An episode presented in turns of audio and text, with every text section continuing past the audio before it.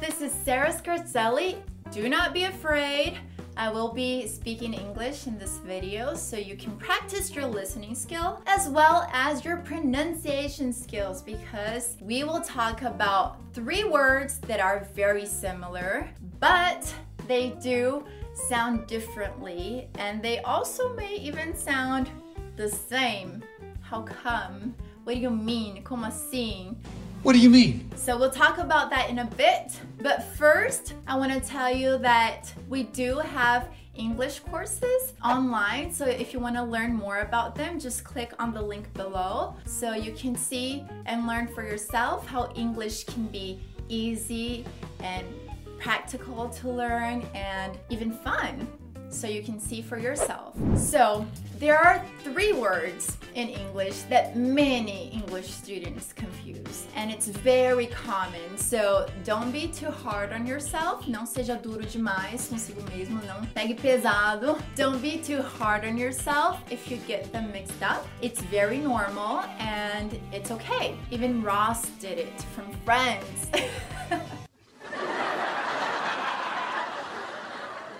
Yeah, I, uh, I'm just, I don't know. I don't understand.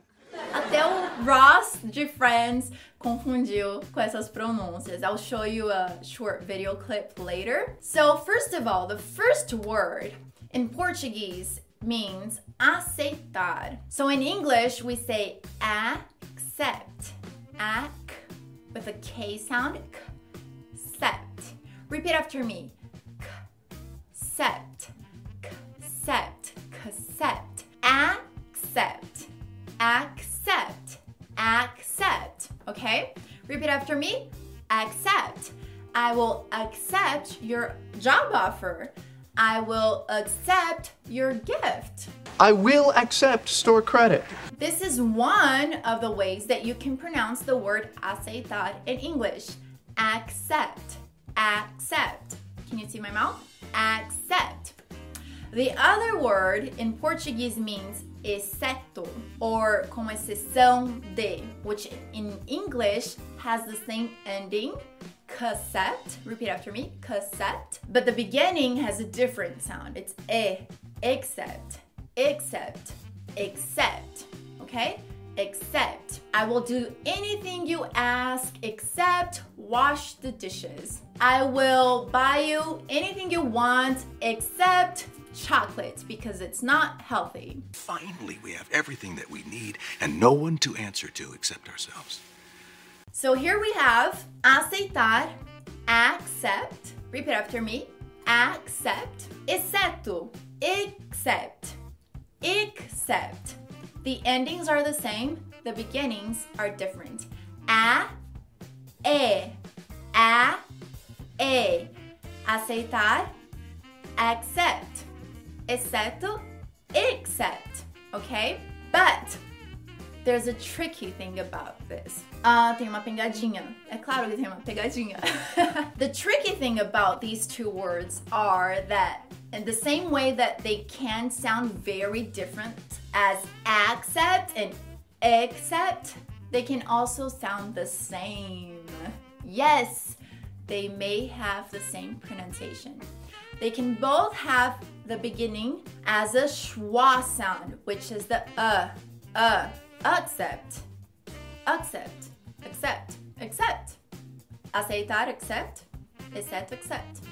It's the same. It can be the same when you're speaking naturally. So I'm gonna show you a Friends video clip with Rachel and Ross having one of their arguments.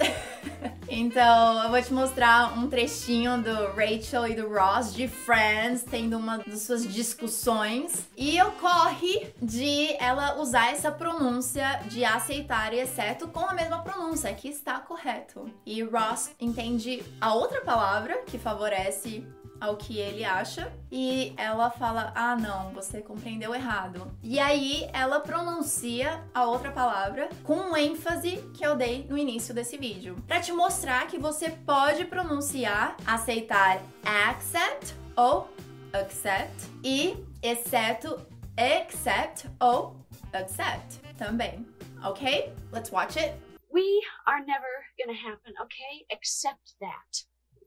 Except, except that what? No. No. Accept that. You see? So even Ross got confused. It's okay.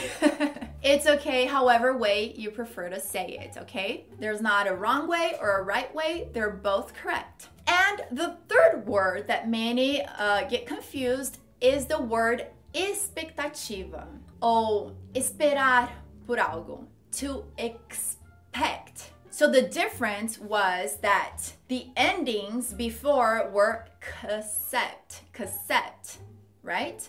Accept, accept. Now this time the word is expect. So the beginning is ex, expect, expect. I expect you to be home by 8.